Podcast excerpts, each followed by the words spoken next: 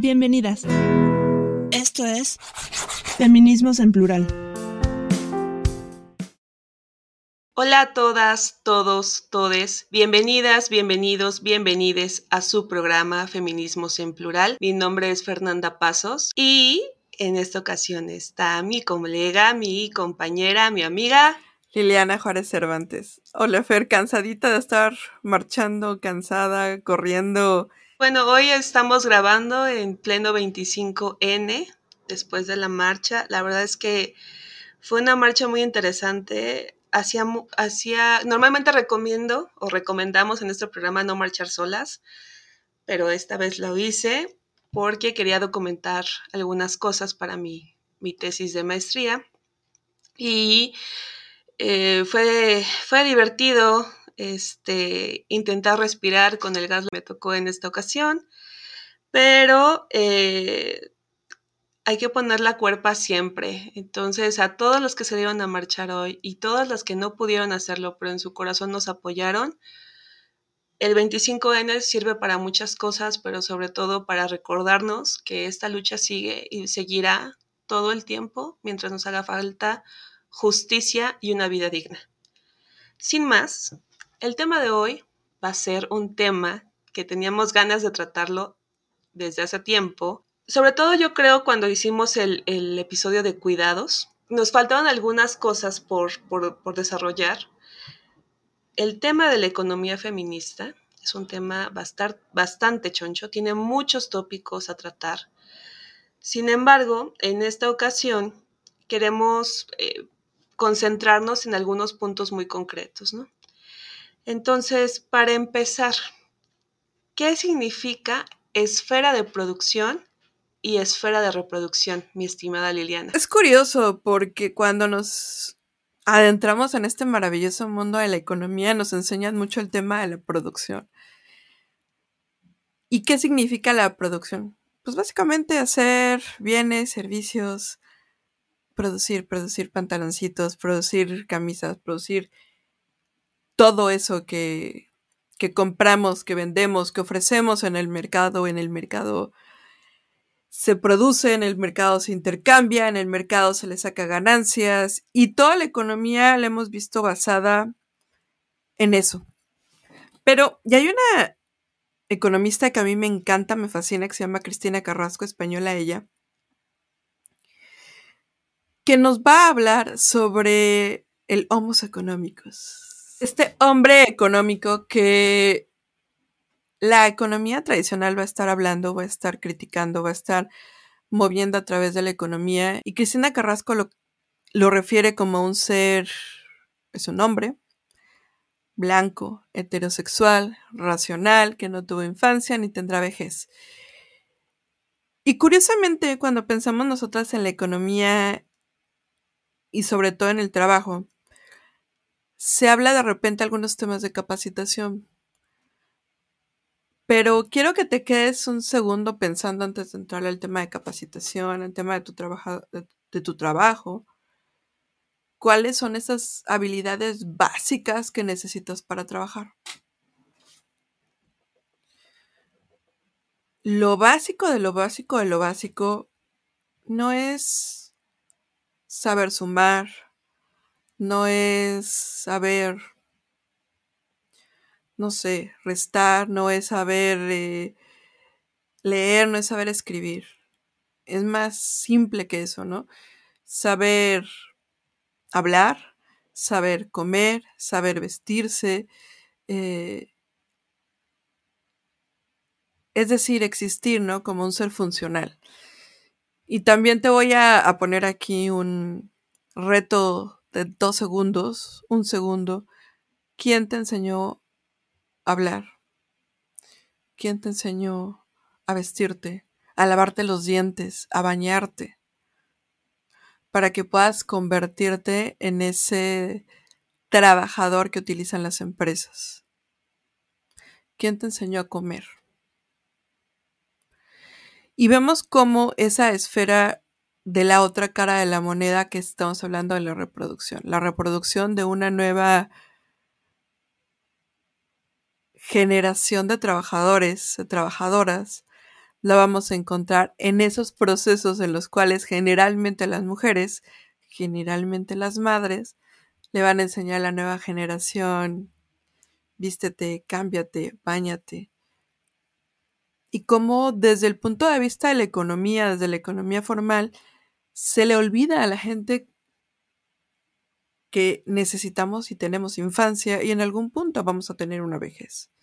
Y justo como ligando lo que decías, Fer, con estos temas de cuidados, pues necesitamos cuidados en nuestra edad eh, temprana y necesitamos cuidados en nuestra edad, de, en la tercera edad, y en estos procesos crecemos.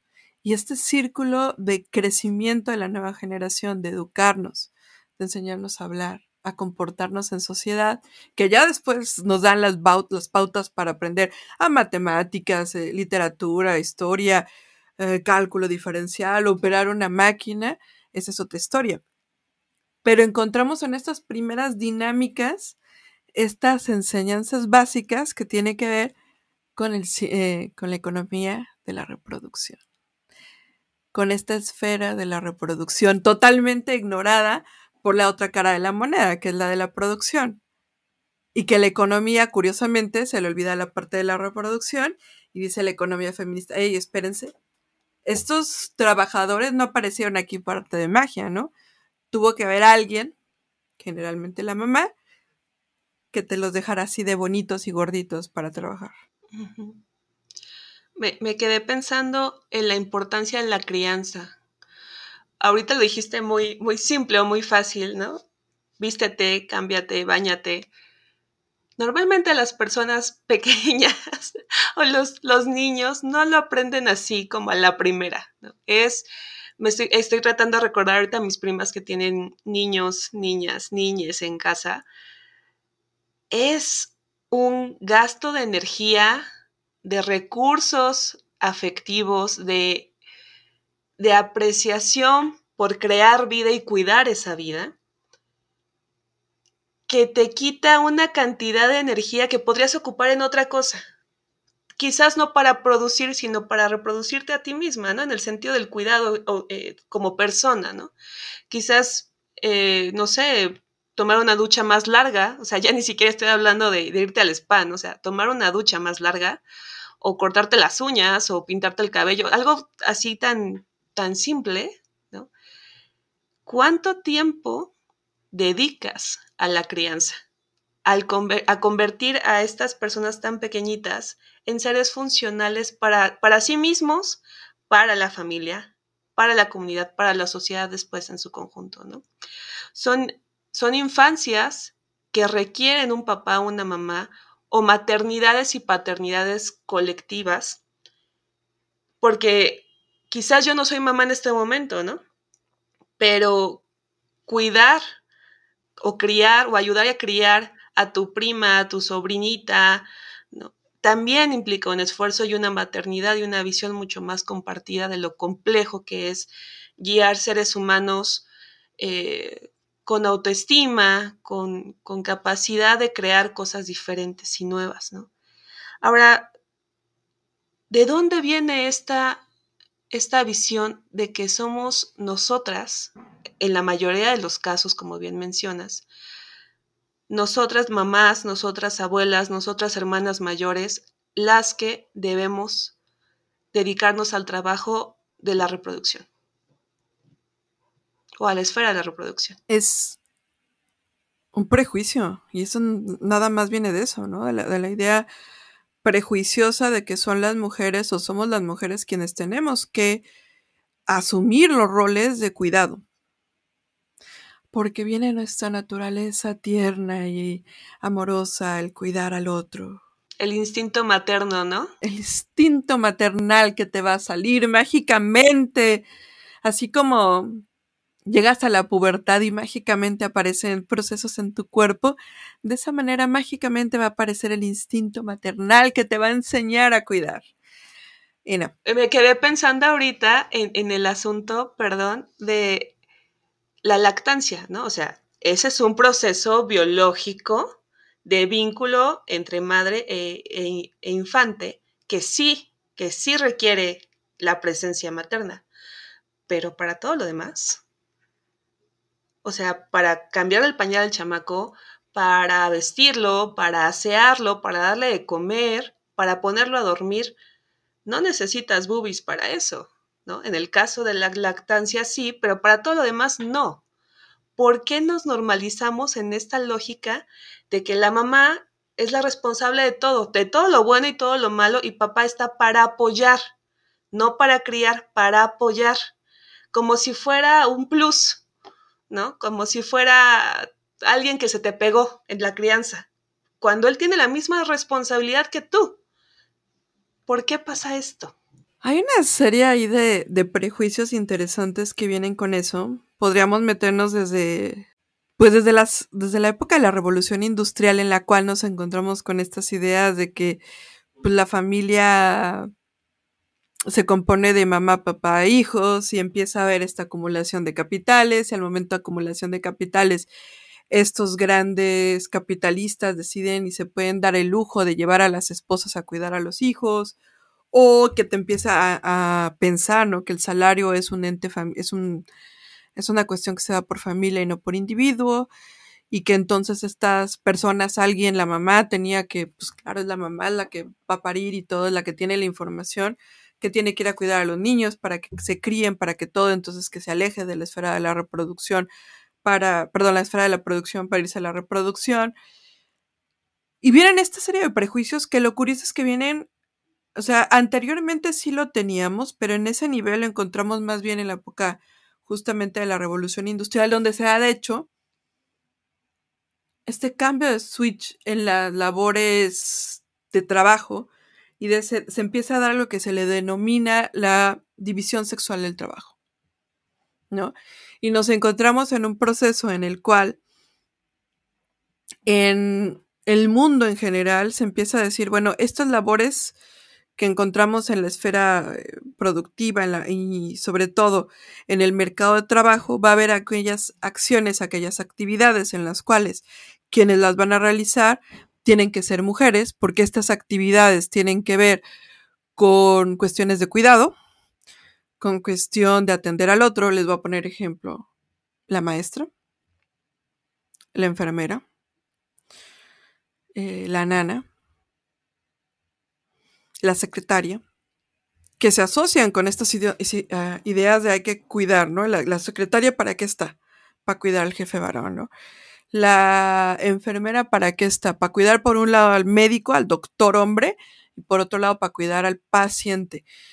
Eh, la maestra, que es para qué está, ¿no? Para ser la segunda mamá, ¿no? Terminar con estos procesos de maternal, ¿no? de dar amor, de dar cuidado a los menores, y por tanto tienen que ser mujeres.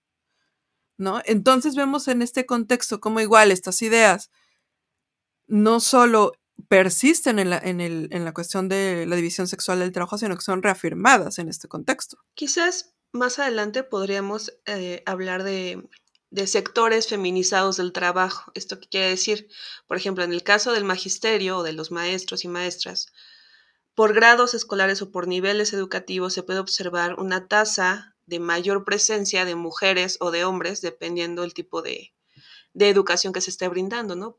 Preescolar y educación especial, hay una, hay una mayoría de mujeres que es clara, ¿no? Y además maestras jóvenes, porque trabajar con ellos de preescolar, créanme que no es cualquier cosa, ¿no?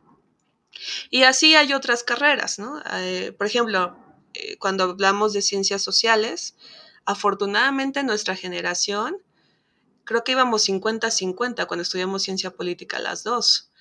Pero hay otras carreras como la ingeniería, ¿no?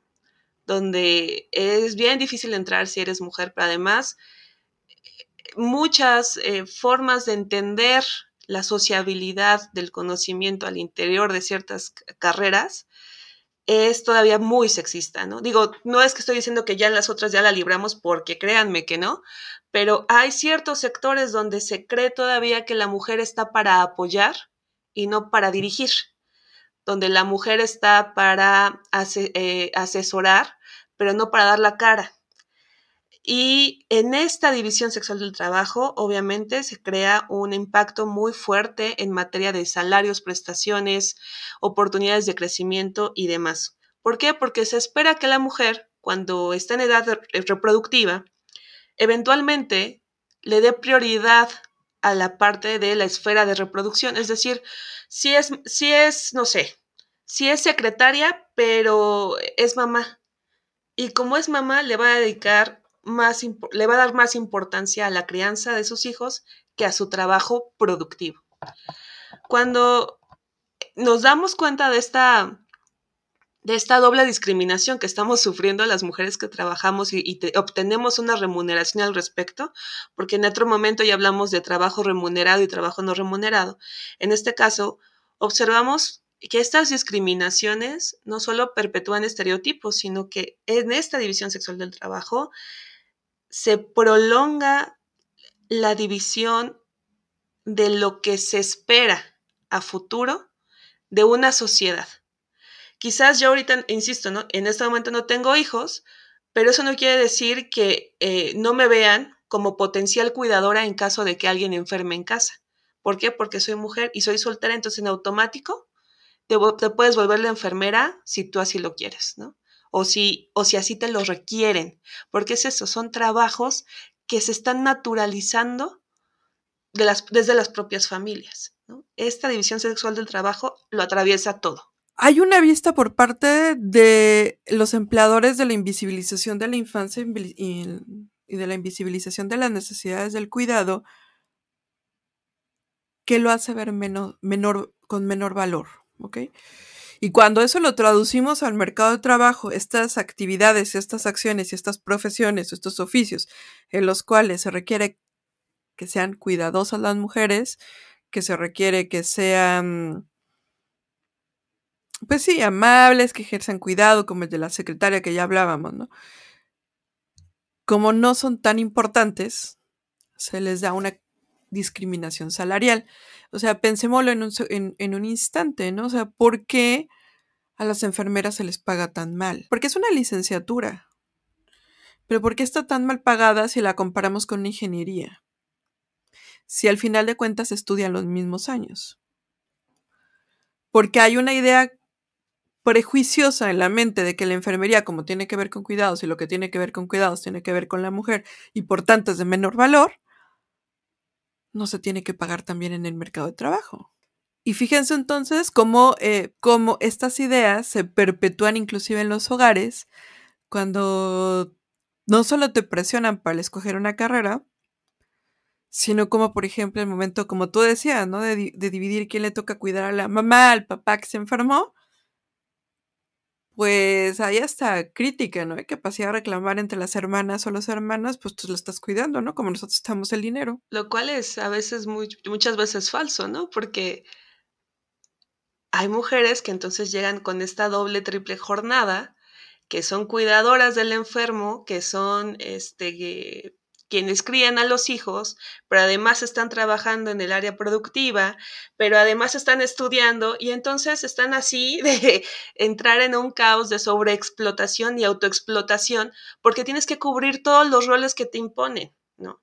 Y eso eh, a la larga pues termina desgastándote mental, físicamente y te lleva al borde de una crisis, ¿no? O sea, eso, eso de la salud mental, créanme que tiene poco tiempo que lo hemos por lo menos platicado como un, asunto público, ¿no?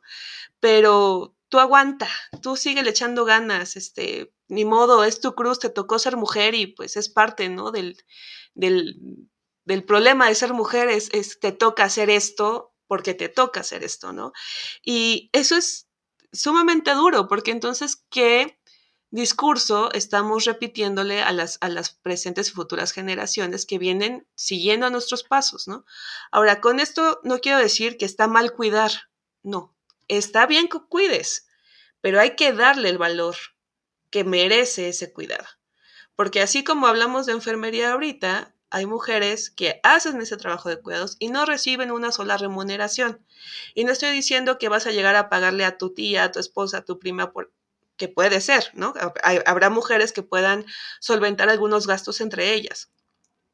A lo que, estoy, a lo que me estoy refiriendo es, con esta cuestión del, del cuidado y de la subvalorización de este trabajo que es trabajo real, trabajo auténtico que genera un valor para la sociedad, para la familia, para la comunidad, estamos dejando de ver la parte humana de lo que significa cuidar.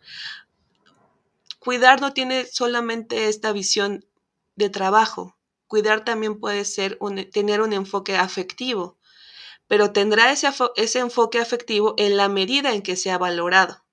Parece muy revuelto, pero así de sencillo. Si tú, si tú no le das valor a quien te hace el desayuno todos los días, a quien te lava la ropa todos los días, entonces estás dando por sentado que ese trabajo es gratuito y no lo es. Estás dando por sentado que pues es la labor de la mamá y no lo es.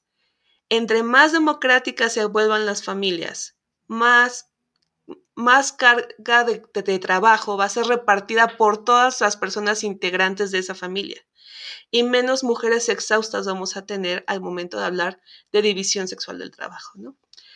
En este sentido, y la pregunta más divertida que planteamos antes de empezar el programa, ¿cómo el capitalismo se aprovecha del trabajo de las mujeres para poder mantener el sistema tal y como está? Les voy a plantear un escenario que seguramente estamos viviendo muchas familias, muchos hogares, eh,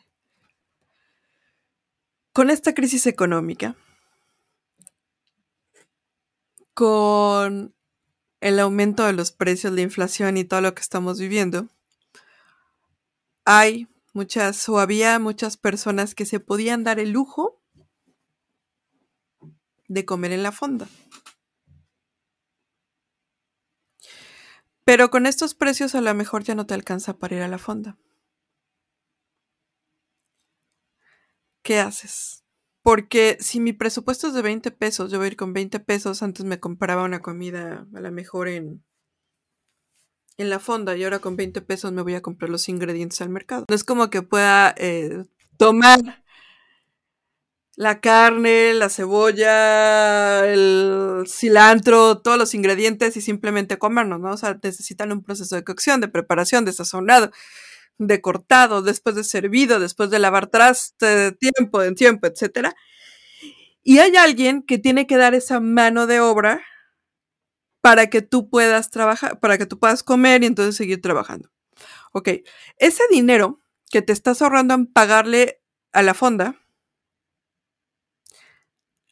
la persona que te está cocinando le está dando de a gratis. Mismo caso, ¿no? Con los uniformes que ya no te da la compañía y se te rompieron. Alguien tiene que coserlos. Y ese alguien suele ser la mamá, suele ser la esposa. Con las educaciones que a lo mejor son deficientes porque ya no hay presupuesto, porque se le está dando más prioridad a una refinería. No estoy hablando de ningún gobierno en específico. Son puras especulaciones. Ah, bueno, es un caso hipotético, obviamente. Pero ¿quién tiene que cubrir estas deficiencias de enseñar a los chamacos a leer y escribir mejor? Generalmente la mamá. ¿Quiénes son estas personas que tienen que cocinar? ¿Quiénes son estas personas que tienen que remendar? ¿Quiénes son estas personas que tienen que cubrir las, nociones de, de, que te enfermas y ahora necesitas a alguien que te cuide porque tu seguro médico que te tiene que otorgar tu patrón no te alcanza para estarte pagando las medicinas o porque eh, no te va a contratar una enfermera, enfermero para que te atienda, porque pues, no, no, alcanza para eso, ¿no? Y el servicio médico de este país está colapsado, entonces no te va a poder atender. ¿Quiénes son estas personas que están otorgando este servicio de manera gratuita? Las mujeres en general. ¿Quién se lo está ahorrando? El capitalista. Y, es, y el sistema en general. Entonces, ¿quién se está embolsando esa lana? Porque esa lana y ese salario que no le estás pagando a tu señora esposa o tu señora madre o tu señora, lo que quieras poner aquí, en algún lugar está.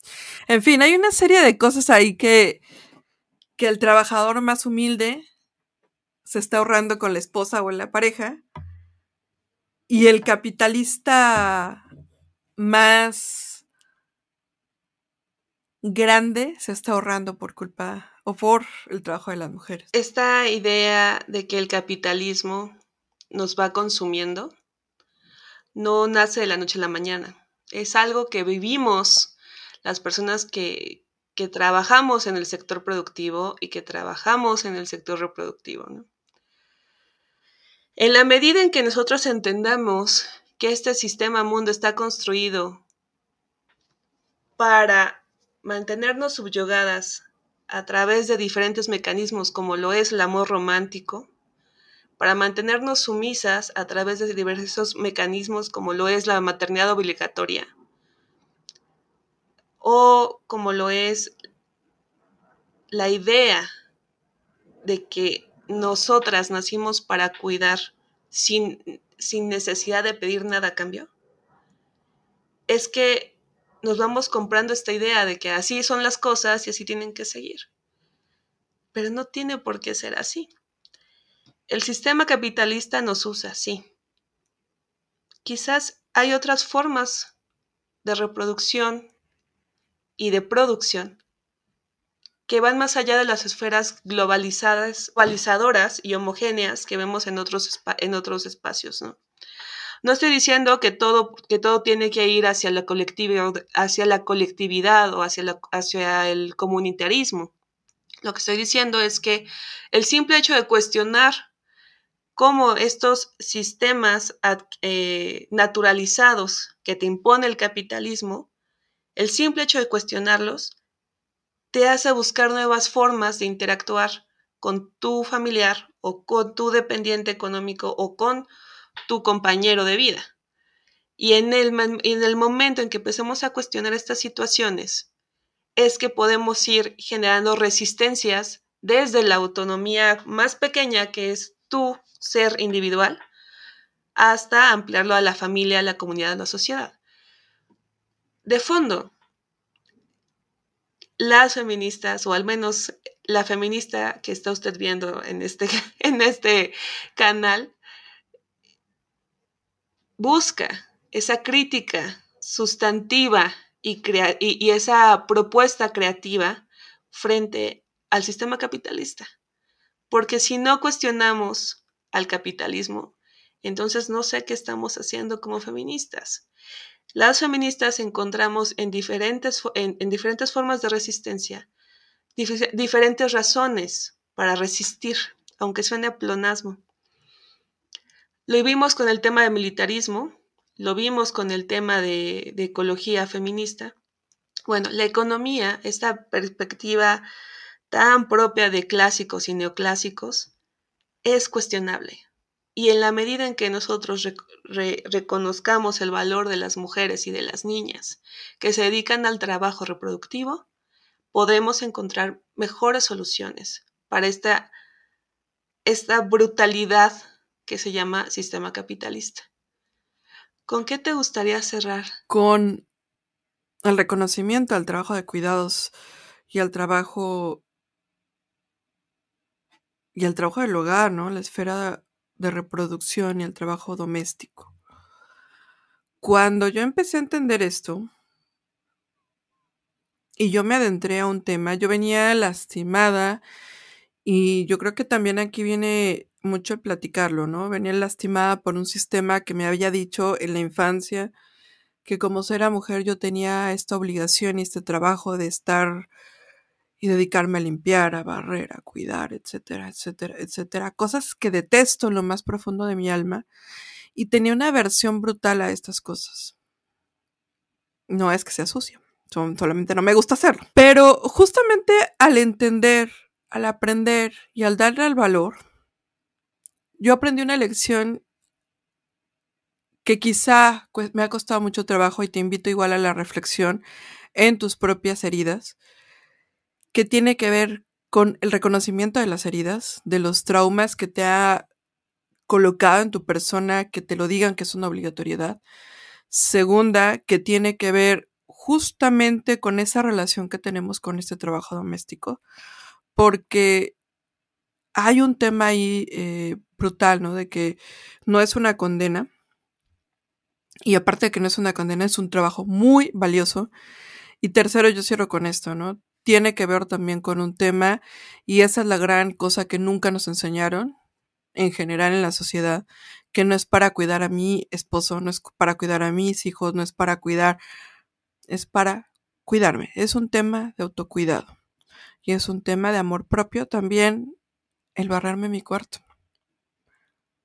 No es una carga, es amarme y reconocerme porque no lo hago para otro, lo hago para mí y desde mi autocuidado y el hacerlo por un deseo propio y para mi persona, para que yo esté bien feliz y en mi contexto, también es un acto de resistencia. Trabajo productivo, trabajo reproductivo son complementarios.